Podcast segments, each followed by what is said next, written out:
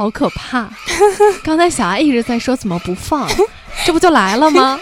不要着急，你不觉得很恐怖吗？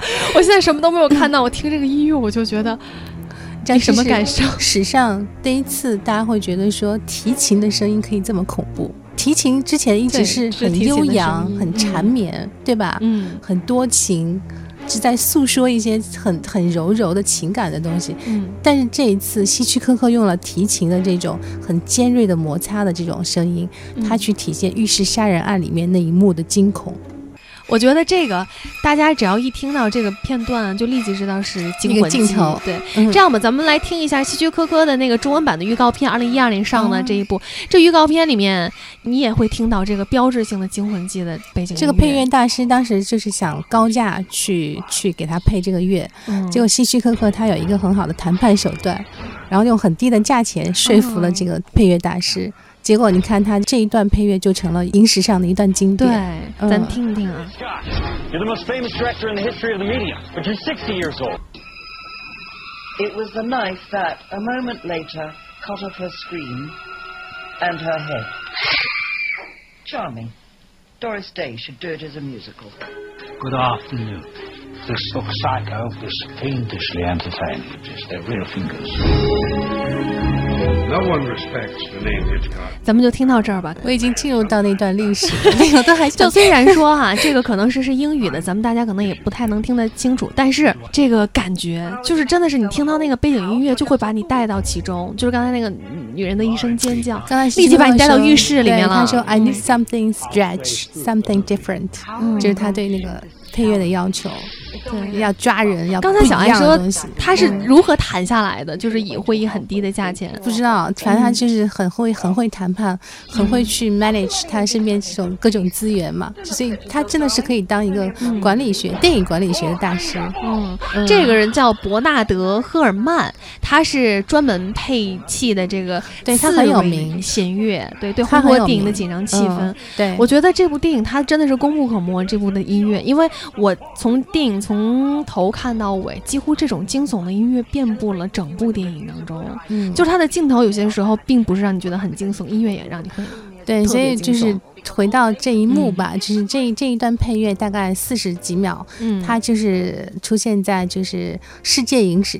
百年影史上，无数影片对都会去 copy 的一个一一个片段，就是浴室杀人案。嗯，然后这个浴室杀人案呢，如果现在我们的九零后或者零零后看起来，也许大家会觉得说，诶，没有那么吓人。对，那是因为你们在后，你们出生的太晚了。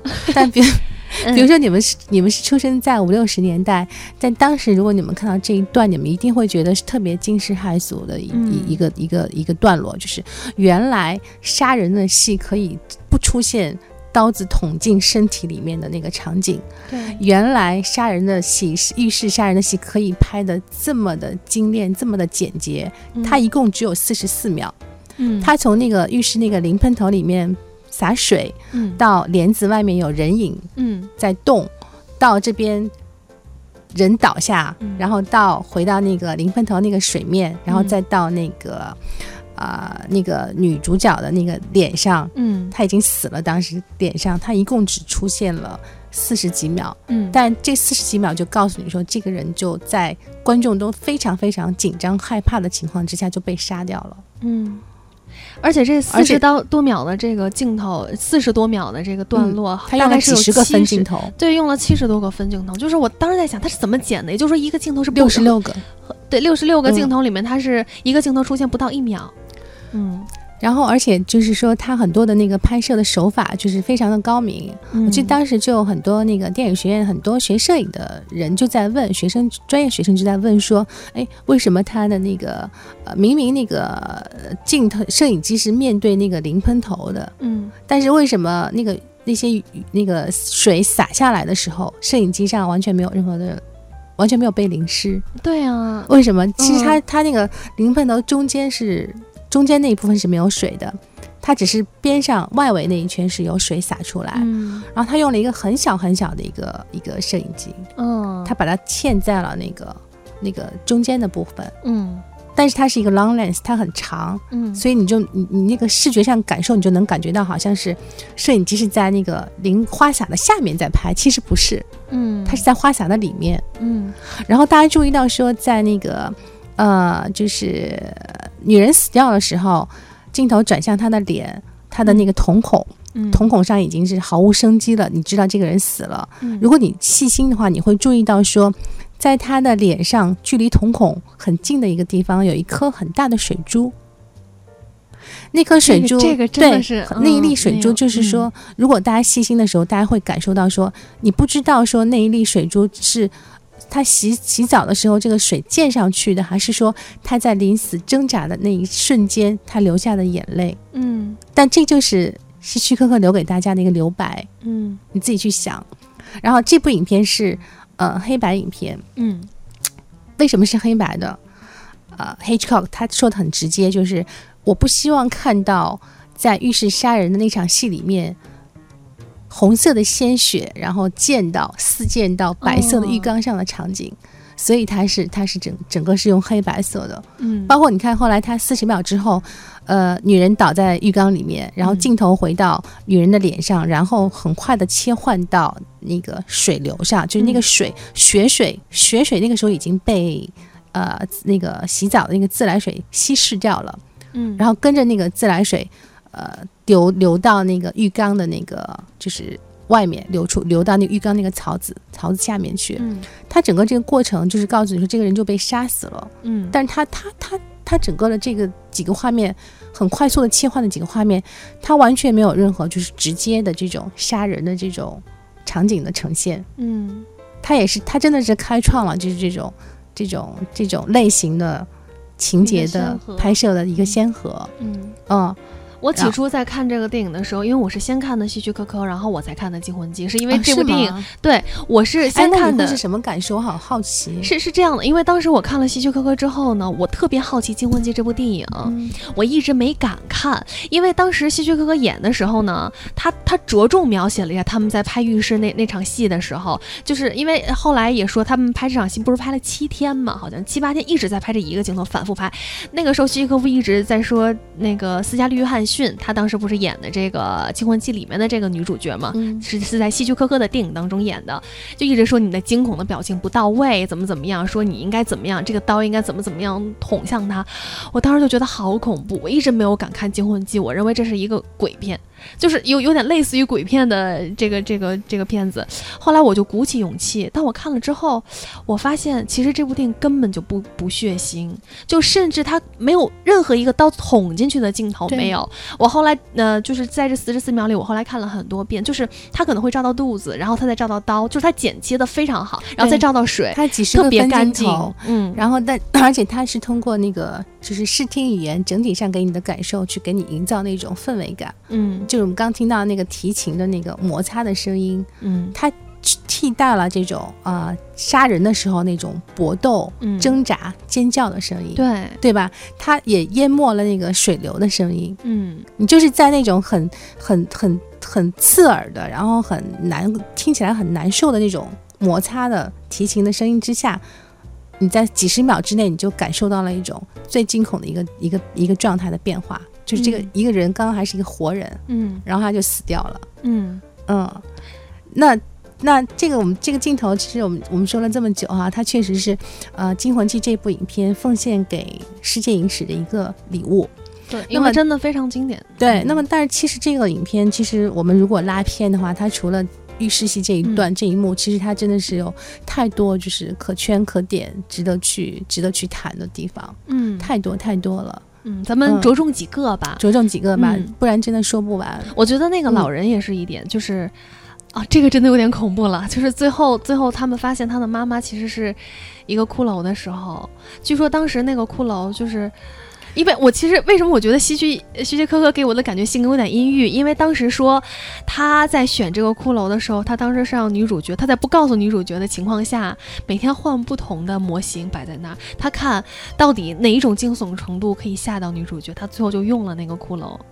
所以我会觉得希区柯克他真的是为了追求嗯其实那个极致的骷髅完美并不，并不吓人，其实最吓人的是，他是其实反正也是百年影史的老电影了哈，我也不怕剧透了。嗯这样这个变，他这个电影讲的就是人格分裂的故事。嗯它应该是最早最早的一个去这样去描绘人格分裂的一部影片。嗯它其实最终讲的就是呃性别和权利，以及就是性别和权利的博弈导致了一个人性格上产生呃变态、产生差异的这么一个一个一个病态的一个状况。嗯。那其实呢，你刚刚讲的，就是最后一幕，就是在最后那个 Norman，就是那个旅店的主人，呃，他最后在男性、女性切换之后，最后一个镜头是他又露出了一个非常狡诈的一个笑容，对吗？嗯那个时候然后在那个笑容的时候，嗯。对他的那个镜头又和他母亲的镜头又交汇了，嗯。所以其实那个希区柯克是告诉大家，其实他这个就是一个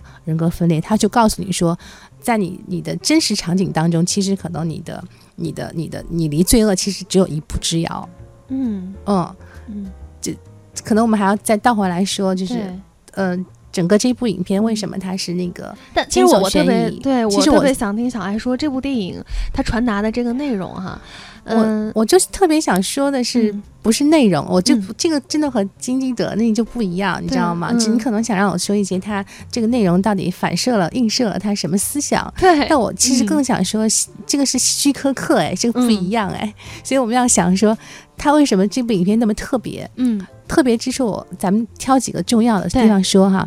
那我就说，有没有人敢在希区柯克之前，在他之前啊，嗯有没有一个导演敢在影片三分之一的地方就让他的女主人公挂掉了、死掉了？你敢吗？你不敢吧？这还真是对吧这是一九六零年的电影啊，1960在在这年的电影他的嗯主人公，表面上的一个主人公，他在三分之一稍微多一点的地方嗯就死掉了。嗯那你这个影片应该怎么继续下去？嗯要要收剧终了吗？不收剧终，不收剧终怎么办？希区柯克的做法是他偷换了一个概念，他在不知不觉当中，他把主人公从呃 Marion 的身上，他转到了那个 Norman 的身上。其实嗯后面大部分从三分之二后面三分之二段，真正影片的主人公其实不是死掉的那个 Marion，他他是变成了那个 Norman。嗯，但是观众完全觉察不到这样的一个变化，哎，这还真是哈，你不知道这样的一个变化，嗯对，这是一点。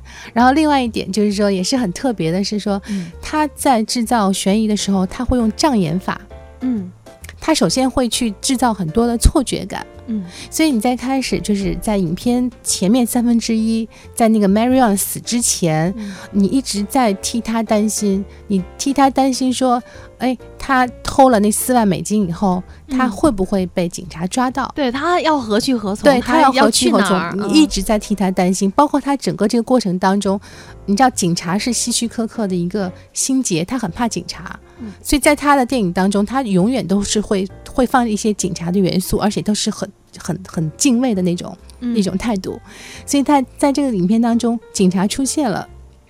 嗯。因为你知道 你是一个偷窥者，嗯。对吗？你是观众，嗯。你跟他在偷窥，你知道说为什么为什么警察会出现？你会根据之前他所给你设定的那个障眼法的那个逻辑，你会认为说啊，可能他会被警察追查，嗯。被警察追踪，甚至比如说他在逃逃离的路上，他在街上还停车红绿灯的时候，他还碰到了他的老板。对，和他的同事。嗯那他的老板还回头看了那个车一眼，嗯，那你就会想说，这个老板他有没有看到这个 Marion？他他会怎么样？你一直在替他担心，嗯但其实实际上影片发展到后面三分之二的时候，你不知道，其实真正他想讲的惊悚不在这个包袱，嗯。这个包袱只是一个障眼法。你担心了半天，其实你忽略了你最该担心的事情是后面。对，刚开始你很担心那个那个追踪他的警察，对，嗯。这是他的另外一个特点，就是嗯。他给你用一个障眼法，他首先让你有一个心理上、意识上的错觉，嗯。让你分辨不清楚你你你真正这个这个陷阱，嗯或者真正这个最寒冷、最害怕的东西在在哪个地方你看不到，嗯，这个是最害怕的嘛。嗯就好像说，比如说你真的知道说这个人真的知道说他什么时候要死掉了，你反而就踏实了。但你就是最害怕是说你不知道你什么时候会突然出现那一下的时候，对，你是最紧张的，嗯对吧？他他喜欢用障眼法，然后另外呢，就是说他在他很多的那个呃拍摄的手法上、镜头的运用上、场面的调度上，他也会给你很多就是他这种氛围上的营造，让你的感官上、视听的感官上，让你有那种特别特别惊悚的那种感觉。嗯嗯，我我没有时间细说吗？我看你一直。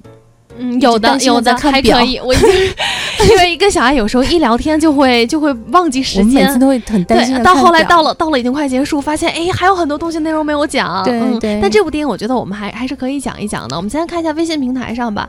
嗯，走天涯就说了，他说，呃，希区柯克拍的这个《惊魂记》哈，嗯是比较擅长调动情绪的。他说你在看电影的时候会不知不觉的就融入到电影情节当中。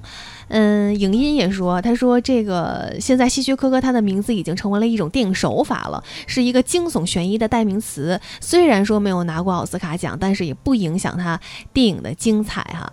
嗯，另外呢，呃，走天涯说，他说惊悚呃这个惊魂记呢，嗯，配乐是非常经典的，他以前也看过。他说听咱们说完之后。决定再回味一下这部电影的这个经典段落。他说当时看的时候没有发现还有这么多的细节，也特别想要去重温一下。另外，小新也说，他说希区柯克导演他的一些人生的这个经历哈，嗯，咱们还是再说回到这个电影当中来，因为这个电影真的是它的细节呈现是非常精彩的。除了浴室的那一段，说一个细节，对，呃。那个刚才说他为什么是黑白影片啊？其实他在之前在五八年、五四年，呃，五八年拍那个《Vertigo》的时候，嗯，《迷魂记》的时候，他都是用彩色的。就他在六零年的时候，他完全是有技术可以去拍一部彩色的电影。嗯，为什么这个是黑白的？呃，但是最大的原因是说，他说他不想看到那个暴力血腥的这个红色的鲜血。嗯，就他觉得受不了，太刺激，视觉上。但是我我认为，其实还有一些，呃，影像风格上的一些呈现，我觉得是他对美学的一种一种一种选择。嗯，比如说在最开始，影片最开始是那个 Marion 和他的情人在偷情，他们他们错过了午餐的时间，对吧？他哦不，他们利用午餐的时间去偷情。嗯，它里面的细节是，他是打了一个字幕，他是呃，我忘了是是一九四八年还是哪一年。哪年哪月的下午，它字幕上出来是两点四十三分。嗯，其实通常希区柯克他是喜欢用景别来呈现这个环境的地点所在。比如说你想拍巴黎，可能就出来一个埃菲尔铁塔，这样他不喜欢用字幕。但是为什么他要出现那个字幕两点四十三分？他是想明白的告诉观众说，这个应该是 Marion 和她的男友情人午餐的时间。嗯，但是他们没有去午餐，这个就暗示着说，其实他们俩这个是密会，是偷情。嗯，他们没有正大光明的时间，只能利用午餐的时间。嗯，OK，然后接下来这两个人在在房间里面在缠绵。那嗯，这个 Sam 就是他的那个。情人，嗯，他是上身上半身是赤裸，但是 Marion 他是有白色的胸衣、蕾丝的胸衣文胸，嗯，那他这里面就有一个性别和权力的一个暗示，嗯，就是说在他的影片当中，其实他会设定说他的影片大部分的观众都是男性观众，嗯，所以男性观众可能更多的是想看这个女性，女性的这种妖娆肢体，嗯，怎么样？然后，呃，你会注意到说在黑白的影像之下。Marion 的那个胸衣是很光泽的那种，嗯，光光的、光面的，嗯，那它那种光泽的那种柔性，在黑白光影之下，它能够反衬出一种特别美的一种状态，嗯，它就会告诉你说，哎，这个女人现在在这个状态，她是把她女性的最美的那个部分呈现出来了，嗯，给她心爱的男人。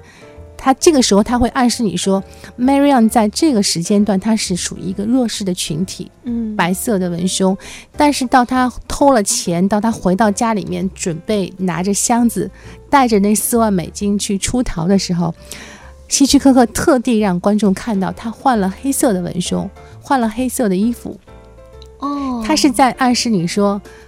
这个时候，Marion 在性格上已经完成了一个小小的转变，从一开始的一个弱势的、纯洁的一个女性，她慢慢的，她自己走向了一个主导性的一个，她希望变成了一个强势的男性的一个统治的一个地位。嗯，而且就是她从白色很纯洁的变成了黑色，就是她从这段旅程开始，嗯，她的这种罪恶的人生就开始了。可能迎接他的也是另一段罪恶，黑色、嗯黑色的文胸，黑色的黑色的外套，黑色的裙子，就很多很多细节。嗯然后他对于这种呃情节的交代也是非常的非常的高明。嗯比如说，他想去，还是这个还是这场戏，嗯他想去表达那个 Marion 特别紧张，特别想携款潜逃，但是又很矛盾、很嗯焦躁的心理。他并没有任何的台词或者直接的对话，嗯他只是几个平移的镜头的切换。嗯先是 Marion 从画面的左边进来，嗯然后镜头从 Mar，然后 Marion 就看镜头，看镜头的方向，看着嗯观众。那他镜头再往下一转，就拍到了下面的床上的那堆钱，四万美元。嗯然后又从那堆钱，镜头又转向横切，又拉到了一个旅行箱上。对我当时一直以为那钱特不安全，我一直以为他他这么近照前，是怕这一会儿有小偷会偷了吗？他这嗯个镜头在平移拉了四次，对你再去看，就是 Marion 应该看那个钱看了四次。对他这几几场几场几个镜头下来，他就是告诉你说，你就一下能 get 捕捉到 Marion 当时的想法。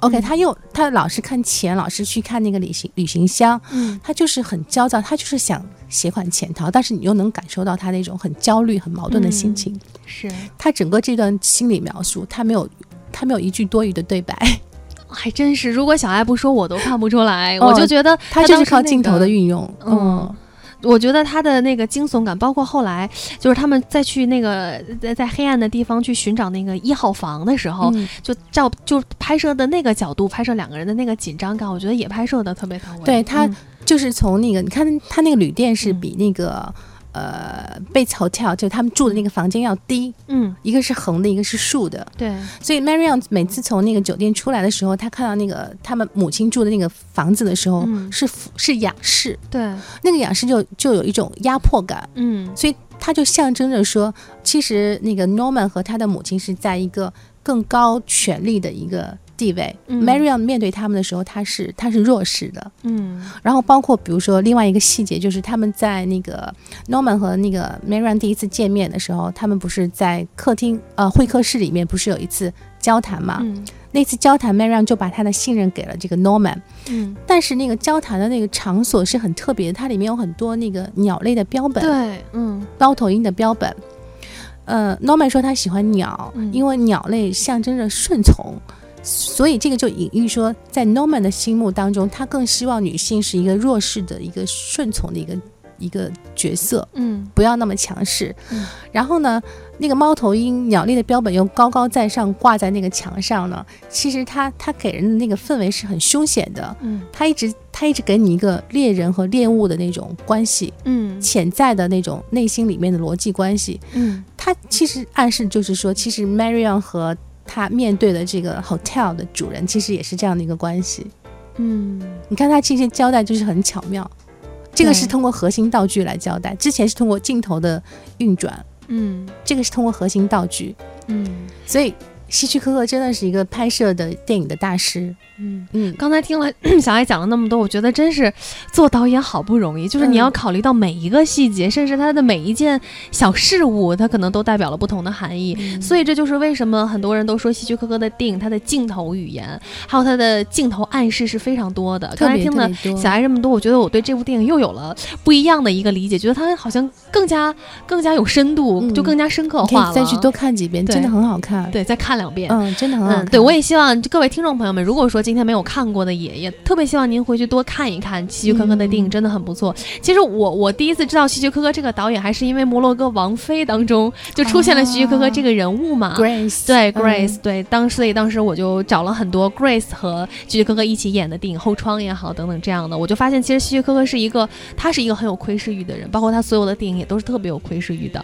好，那这个节目在快结束之前，快结束，对，快结束之前 有一个重要的事情，嗯就是刚才我们有听众朋友打来电话啊，就是刚才针对我们在节目刚开始的时候，小爱说到的这个观影会，说怎么么才能参加呢？有一部电影的观影会是吗？，对，有一部电影，有一部电影，其实有一个公众号，嗯，你或者大家可以加我的微信，我嗯微信上会通知，呃，就是爱小爱，英文字母的爱，嗯。小是全拼 X I A O，嗯，然后爱，嗯，就是爱小连起来就是爱的拼音，对，就是嗯。爱、x i a o i 爱小爱，爱小爱的拼音，对的。爱是第一个爱是中文，呃，不是，就是都是英文啊字母，都是都是都是拼音，对嗯第一个和最后一个字母就是英文字母的爱，嗯中间是小的全拼。嗯，好、嗯好。那如果大家对这个观影会感兴趣的话，也欢迎大家搜索“爱小爱”的拼音的这个微信公众号，嗯和小爱取得联系哈。好，那北京时间来到了二十点五十九分三十七秒了哈，呃，跟小爱总是有聊不完的话题。好，也非常感谢各位听众今天的参与。那稍后我们的获奖名单呢，我们的导播也会跟您联系的。呃，那电波光影这期节目就是这样了，感谢小爱，我们下周再见，拜拜。周末愉快。I send you all my love every day in a letter. 中央人民广播电台交通广播，京津冀 FM 九九点六，，ninety nine point six FM.